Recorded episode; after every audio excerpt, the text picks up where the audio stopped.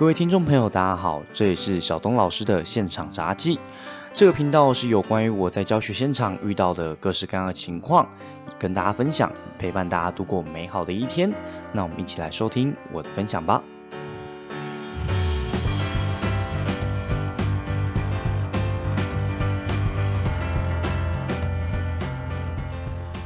各位听众，大家好，这里是小东老师的现场杂技，我是小东老师。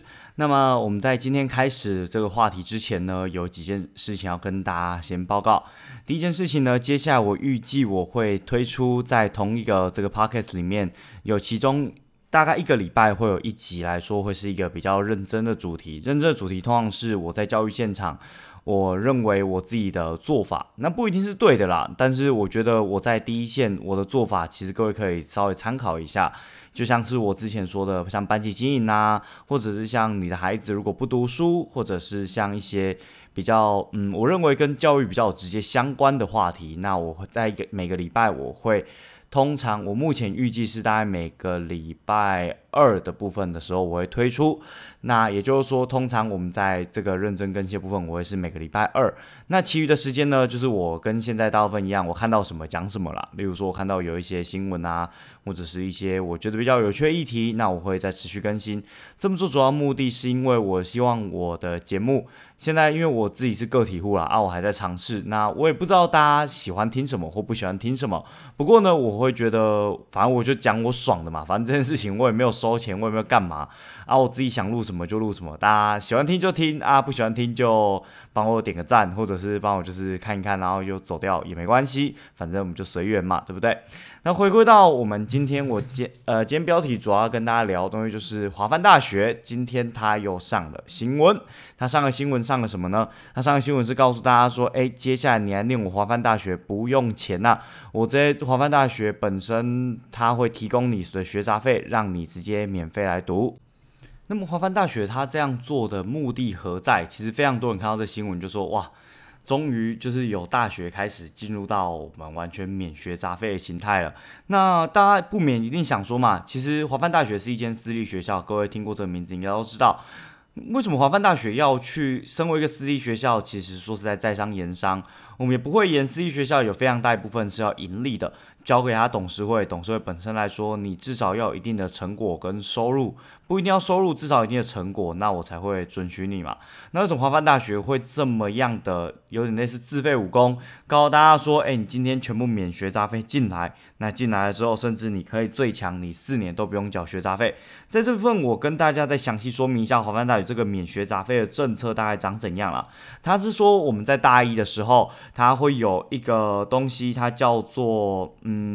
那大家说叫做品德奖学金呐，品德奖学金他开了一个什么校园共同维运实习，简单来说就是有点类似在做校园志工，那你做一做，你就是通过老师的考核的话，那你就可以获得五万四千块品德奖学金。那如果是你到大二到大四的时候，你还有另外一个奖学金可以申请，叫做创新共学奖学金。这个奖学金呢，它要求难度就比较有有点困难，但是其实对于大部分人，应呃对于部分的人应该也还好，他就要求你说每个学期都能维持八成的出席率，且学业成绩在七十五分以上，他就可以得到呃，并持续提出创新共学计划，那他就有机会在自己大学里面省下每呃省下多达四十三万的学杂费。这代表什么意思呢？其实我觉得在商言商这部分，我们也不用把它想得太苛刻。为什么华范大学会想要做这件事情？无非就是我们在前几个礼拜，我们有看到一个很震惊的新闻，就是道江大学，就是我们在以前的时候有所谓的七分上大学，只考七分上大学，那那个非常有名的学校，道江大学，它宣布倒闭，它倒闭的速度也非常快哦。今天宣布倒闭，明天开始之前所有老师把所有学生转掉，跟大家说，哎，我不玩了，玩不下去了。那玩不下去了之后，他这件事情其实到造成很多私校有一种非常恐慌的心态啦。因为说实在的，这倒闭这件事情，它绝对不是一个学校倒啊，我们其他学校当没事一样。东江大学跟他同一个阶段的学校，差不多录取差不多学生的学校，或者是一直招生没有满的学校，有没有？比比皆是嘛，就像我在自己听到的，有说什么南部啊，有所谓的道德国真远这种说法，就是说几间学校他们可能在招生的情况都比较不良好的情况。那道德国真远是哪哪些些学校，各位你可以自己上网查。那我也不想讲说哪几间学校，因为好像在损他们一样。其实他们。呃，私校本身在在商言商的情况之下的话，先不论他们办学认不认真啊，他们想要存活下来的，一定是他们最优先要件嘛。就像是我们说我们的马斯洛需求理论，本身最需求的最底层需求一定是生存。你光一间大学你存活不下来，你再讲那些高高道德的理论或者是自我实现等等，那都是。多讲的嘛，今天我大学都活不下来，我还跟你在面这么高道德、高水准，然后这么的秋，跟你说啊，我应该要培育出什么品质、精英、道德良好之类等等大学，不大可能啊。我们说白了就是，其实大家一定是先生存下来之后，我们才会去考虑剩下的东西嘛。先有饭吃，我们才会去考虑我们今天过得爽不爽，房子住的好不好嘛。当你今天饿着肚子，连肚子都填不饱了，我们怎么会考虑这些东西呢？对不对？那华范大学本身来说，他一定也感受到这样的压力，所以他才宣布从下一个学期开始，他会有这样的计划去做补助。那其实跟所有的商业行为一样，我们说的羊毛出在羊身上，他做这件事情，我觉得其实是，嗯，其实是值得鼓励的啦。说实在的，就是可以给这些人他本身可以省下他的学杂费，但是省下学杂费，代不代表他就会受到良好的教育呢？这件事情我也不知道该怎么评论，因为实际上来说，华范大学教育好跟不好，大家可以去，就是可以去看一下嘛。如果你有兴趣念这间大学的话，那为什么华范大学反应这么大呢？道江倒了之后，好像也没看到其他大学跑出来，倒是华范大学先跳出来。首先，我们要先知道的事情是，所有学校在招生上面来说，它其实都有一个问题啦。所有学校招生率，其实在招生的影响要件，就第一个。你的名声好不好嘛？本身来说，你的名声如果像台新教程，他现在当然你说台大 EMBA 他还是要招生，因为那个东西不是一个固呃不是一个标准的学制嘛。那像台大，你说台大医学系还需要招生吗？诶，不用。你说像这些前面国立大学，他需要很用力的招生吗？不用。他顶多招生目的是为了想要吸引更好的学生。但是越后面大学，他们招生的力度跟强度越大，无非就是他越难吸引人来。那在之前道江大学倒掉之后，就有一个大学出来辟啊，就说啊，你要向我借鉴呐，我是私校，我招生率都能年满啊。这间大学你可以上网查一下，就文化大学嘛。文化大学它为什么会有这样的底气，说它的招生非常厉害呢？其实有点，其实我觉得这个有点怪异，就是变成说，好像在这些私立大学里面来说，他们其实着重现在就有点在乎说是。嗯，不是说你今天要教到多少学生，而是说今天我们本身好像招到学生就好了。有点类似，今天我不是要服务多好的客人，而是今天我把客人拉进来啊，你消费爽不爽不关我的事，反正接下来一有客人进来就可以了。这样搞起来有点奇怪啦。说实在的，毕竟我们大学端主要目的还是希望能够培育出比较优秀人才，这我们本身是大学目的嘛。那文化大学为什么会有？回过头来说，文化大学为什么会有这样的底气跟大家说，为什么文化大学不会倒呢？其实有第二个重要原因，当然第一个除了名声之外，文化大学名声其实就是啊私校嘛，私校这个东西，你说名声好不好，大家你可以自己判断嘛。说实在的，你说私校会不会倒，这些在招生率遇到问题，它其实都有一定程度的危险啊。那文化大学不会倒，原因其实有第二个重要因素，就是地地理优势。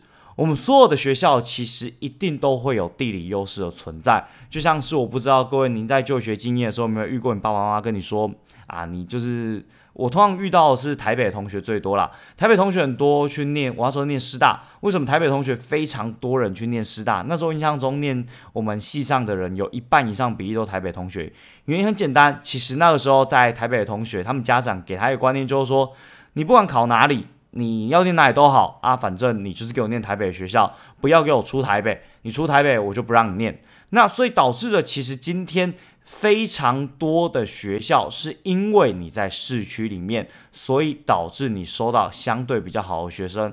除了大学之外，我们在南部的大学有没有呢？其实也有嘛，那只是没有台北群聚效应这么明显。但是我们可以知道的事情是。越都市的学校，通常它要吸引到生源是越容易的情况。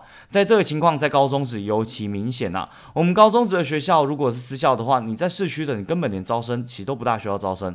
你在市区，你总是会有员额进来的。通常目前现在倒掉第一波，目前现在面临到招生压力的，通常都是我们所谓比较偏远的学校。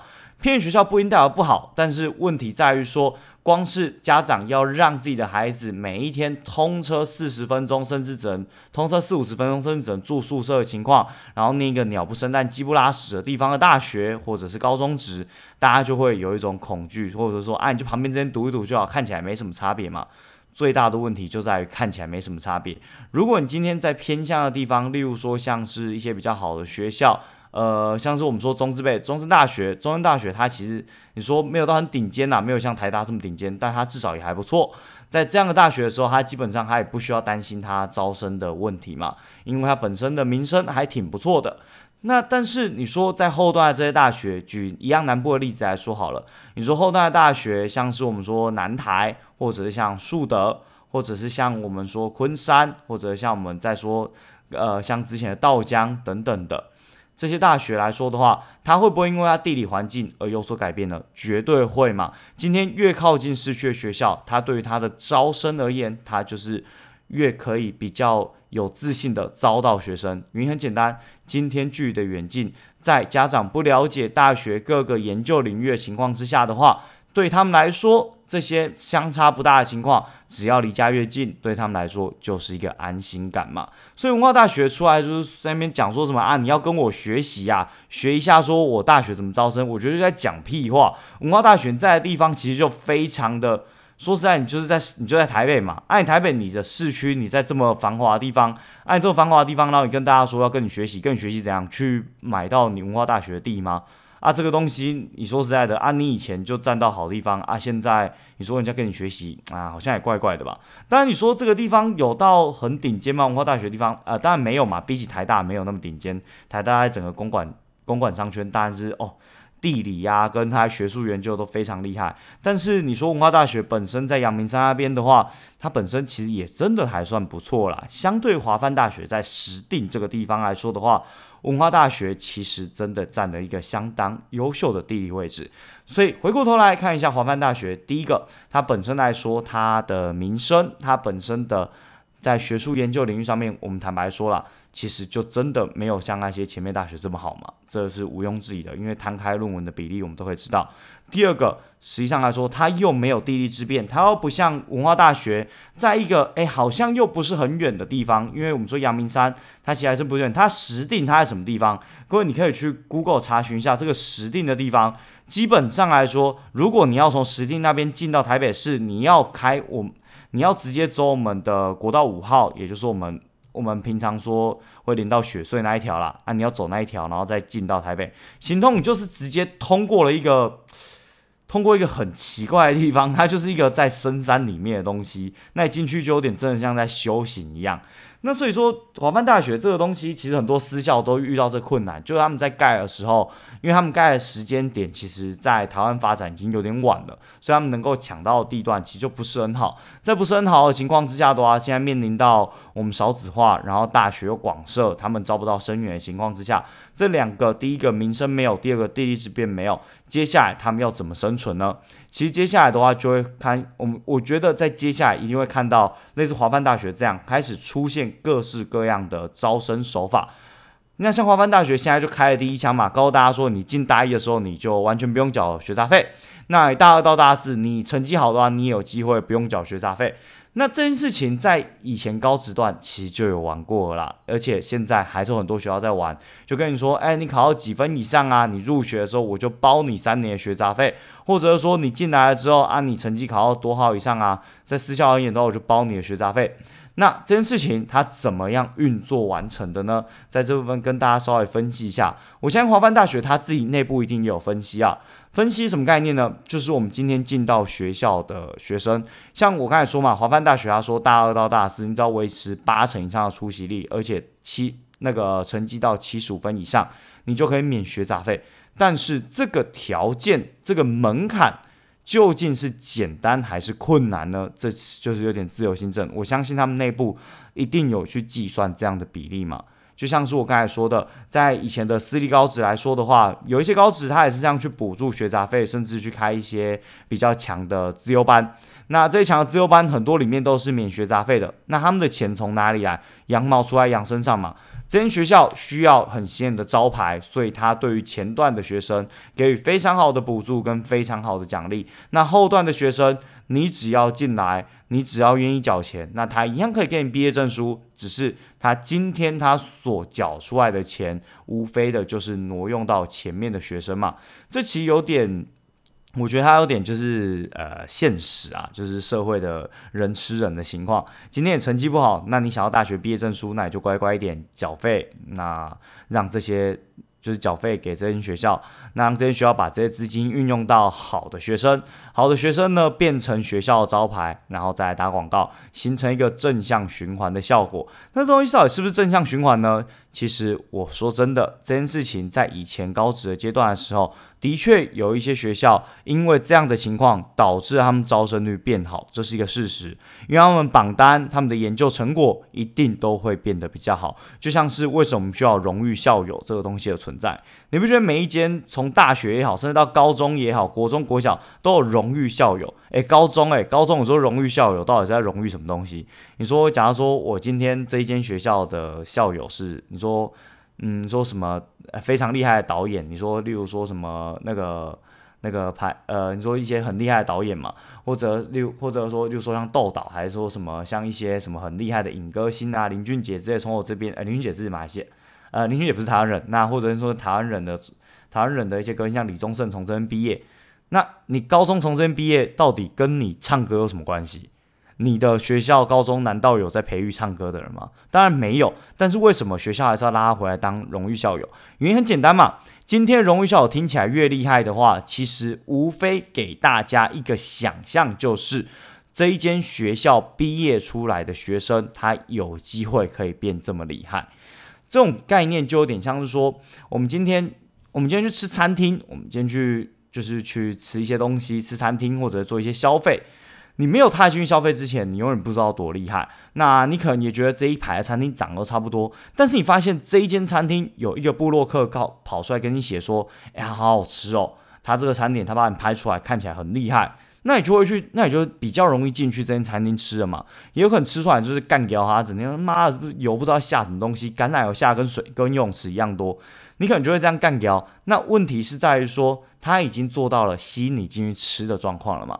这其实，在学校来说也是一样的。学校里面一定会摆在门口摆非常多榜单，非常多他们的杰出成就，好像你进到这间学校，你就是这么杰出一样。但实际上来说，是这样子吗？当然不是嘛！你进到这间学校，我们所有学校都一样，大部分的人通常都还是我们在一般基层底下在挣扎、在徘徊的，终究只有少数人能够成为大学的榜单以及模仿的对象。那么，我不是说这模仿对象是一个很差劲的行为，呃，相反，我觉得它是一个好的行为，因为我们人总是有目标，我们才会进步嘛。但是，其实像呃，我说像。这个行为的前提，它本身是要在建立在一个平等的状况下，我觉得它才好的行为。那如果像私教，它本身来说，拿这些比较后段人的钱跟资源去补助到比较前面的人，我觉得这就有一点相对的在进行剥削的行为。而这样剥削行为，其实我们在现场的教育界看到非常多情况，都是在做这件事情啊。例如说，我们学校可能会花非常多的金钱去投诉给少数人去参加比赛、去参加科展，或者像大学把非把整个系的钱全部投在一间实验室。那为什么要这样做呢？其实说实在的，你这大学如果不这样做的话，竞争得赢其他大学吗？其实竞争不了。那所以说，我们就会发现到。这个东西其实就像是我们现在很流行的一句话，这个东西就是资本主义的高墙嘛。说实在的，如果当今天你的表现越好，你当然会获得越多资源。但是我觉得以教育来说的话，我们当然是知道这件事情，它是一个无可避免的。它本身来说是会根据你的资源的稀缺性而决定你本身这个资源的配置程度。因为每一间学校它拥有的金钱跟资源就这么少，你要让这间学校呈现顶尖，你一定要让资源集中在某些少数人身上才可以。但是我个人觉得这样的集中它也是有限度的。就我就认为像这些私校，它本身来说。他把这些后半段的人的资源全部集中到前面的人，他其实是在剥削后半段的人。呃，我的意思不是说不能集中哦，我意思可以集中，但是你集中的不应该是，你集中的不应该是把所有人的资源全部一股脑儿的集中给前半段的人，而是应该要做的事情是。你应该试图的去有效的让这些人，所有的学生，他缴的学杂费有适切的运用在他的东西上面，而不是在本身在私校收学杂费收这么贵的情况之下的话，那这些学杂费收这么贵，你真的有切实的反映出反映到这些学生本身他的教学现场吗？其实我觉得这部分真的是打一个非常大的问号了。大部分情况其实我们都知道。怎么可能有，对不对？私教收这么贵，无非为什么赚钱嘛？那在既然在这样赚钱的情况之下的话，其实我就觉得，你为了赚钱，为了自己的榜单，然后牺牲后半段的学生来去补前半段学生，这上面是有一点道德瑕疵的存在了。那华范大学这件事情，基本上来说的话，你就会注意到是，嗯，当然它有点瑕疵存在，但这间大学它会不会活得比其他私校来久？我可以给你保证，绝对会在目前来说，非常多私校都面临到倒闭的问题的情况之下，华范大学这样跳出来开了第一枪，它一定是占了，一定占了在其他要倒闭私校来说的话，它已经占了比较优先的起跑点。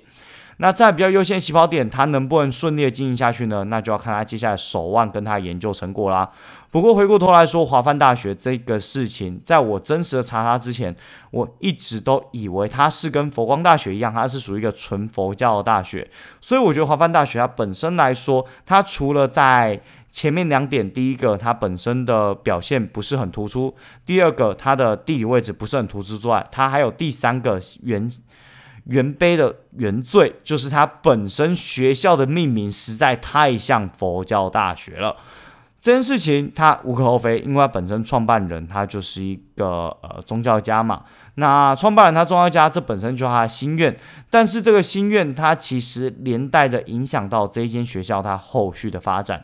也就是这间学校，它其实后续大家都觉得，刚刚不就是培训和尚的啊？培训和尚其实培训和尚，我们说佛光山开的，那真的是秋了。佛光山摆明就跟你说，我今天就是在培训和尚的，我今天就是你培你毕业出来之后，就是在我寺庙工作，我未来一定帮找好工作，甚至佛光山他们找到工作。其实还比很多大学毕业生来的好。那那变成说，大家看到佛光山的佛光大学，大家就觉得有这样的印象的时候，大家也以为华范大学面通都佛教系，变成说他在招生上面就相对来说有一点吃力。那不过我觉得在这个新闻，至少他开出这一枪来说的话，它是一个好的情况。也就是说，至少他告诉这些学生说，只要你愿意努力，你就有机会抢得这些稀缺的资源。那在未来，其他私校它会不会有这样的操作呢？我相信一定会有，尤其是越偏远的学校，它一定更积极的会这样去操作。因为说实在的，你要这些后半段学校拿出很厉害的学术成就，在短期间真的很难做到了。但是我们发现，在这么短期的时间内，已经有私校开始宣布倒闭了。这个东西，其实我觉得它一定是一个骨牌效应。也就是说，当一间学校开倒了之后，后面其他学校一定会跟着一起倒。为什么？因为前面这间学校倒江如果倒下去，它的发展如果是让他们董监事会觉得，哎，还可以倒下去，至少不会再一直赔本。倒下去，至少我可能有一部分可以回收的话，其他一直在亏本的私校一定也会跟着接二连三的倒。那这件事情它就会变得。对于这些私校人变得非常可怕了，大大家就开始人人自危，到底我学校什么时候开始倒？其实这些私校倒，很多人就会觉得说啊，你倒就倒啊，反正这东西又没有什么贡献价值。说但是这样说啊，但是我们都知道是现在大学，你知道我也知道，读研的我也知道，现在广设大学量其实真的是大太夸张了。当录取率超过百分之百的时候，我们就知道这个东西根本就没有任何的审选呃审核筛选机制。在这样的情况之下的话，大学这么多绝对是一个弊病啊！因为我们都知道的事情是，你把一些人放到了浪费时间的大学的时候，对于他来说一定是一种伤害。我认为在大学阶段来说，不是说成绩好或不好决定他要念不念大学，而是其实在目前唯有读书高的心态底下，有非常多的学子他根本就不想念大学，却被家长压迫进大学。那如果在以前我们在大学还没有广设这么严重的情况之下的话，至少如果他真的不念大学，他可以采用一个消极的反抗嘛，就是我今天真的不念书，按不念书的时候。那至少我可以确定的说，哎，你对这真的没兴趣嘛？那我们也不需要广设到说没兴趣、有兴趣很通给我滚进去大学。那这些大学看起来就真的不像是在教学生，比较像是一个诈骗所了。就是我把你骗进来，四年出去之后，你给我学费，我给你毕业证书，这种一个上下交呃交相贼的情况，其实真的不是很好。那么在不是很好的情况之下呢，其实我们就会发现到啊。这个倒闭的情况，它一定会接二连三的存在，一定会开始不断的、不断的有人开始在倒闭，也有人开始力求创新。那么，我个人认为，在发展应该要怎样发展会比较好呢？说实在的，我相信很多人一定跟我想一样，只是我现在先把它讲出来了。我认为大学倒闭一定势在必行，但这个东西一定是要用缓降的方式。为什么会说用缓降的方式呢？它其实跟我们在投资经济的概念有点像。就像是我刚才说，道江第一间倒闭了之后，一定会产生恐慌，导致着非常多的大学接二连三的一直倒下去。那一直倒下去的时候呢，那有的时候就像我们在说股市市场、金融市场一直倒下去，一定会有超跌的情况，一定也会有过度恐慌的情况。在过度恐慌的情况之下的话呢，所有的教育体系它一定会开始缩编，那倒掉大学也会比想象中来的多。那倒掉大学比想象中来的多的时候呢，其实倒一间大学还是很容易，创一间大学它其实非常的困难呐。你光是在台湾现在人口这么密集的情况，你要圈下一个还 OK 的地方，找到还不错的师资，然后有还不错的经费，让一间大学能够经营下去，这件事情没有个其实没有那么容易。所以我认为大学一定是要缩减它的量。但怎么缩减，其实这就有赖于教育部的智慧。但是我现在看到教育部的智慧就是摆烂了。说实在的，我不会你就摆烂。如果教育部的智慧不是摆烂的话，他也不会放任到江这样突然喊一声就倒了。那说实在的，倒掉大学这件事情，一定是所有教育部长，不管你哪一个上任，你一定要处理的问题。它有点有点就像我们的退休基金啊，这些劳保退休基金、公保退休基金一样，他一定会报，他一定要处理。问题是你什么时候处理？当然，你在你的任内你可以不处理，你下一任可以不处理，但终有一天你越晚处理，它就会像个炸弹一样越拖越久，然后就会开始滴答滴答开始倒数计时了。而这倒数计时，不要不要以为私校爆炸跟公立学校跟高教体系没有相关哦，错了哦。当私校一爆炸的时候。其实整个学术领域一定会接着受牵连跟影响。别以为台大只有台大完全不会跟其他大学接触到哦，所有大学其实整个高教圈一定都是紧密的。当高教圈出现了恐慌的形态心态的时候，一定会连带影响到前面的大学。更不用说现在前面大学连教授都要去考核，教授都不是。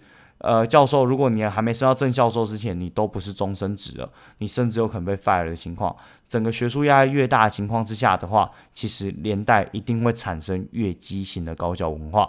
所以今天大致上跟大家以华范大学来聊一下，我认为的高教文化，从高职底高职来看这些高教文化这些私校，它究竟呈现什么样的形态？那以及这些呈现形态，在我们以前高职端、高中职端其实就有遇过了。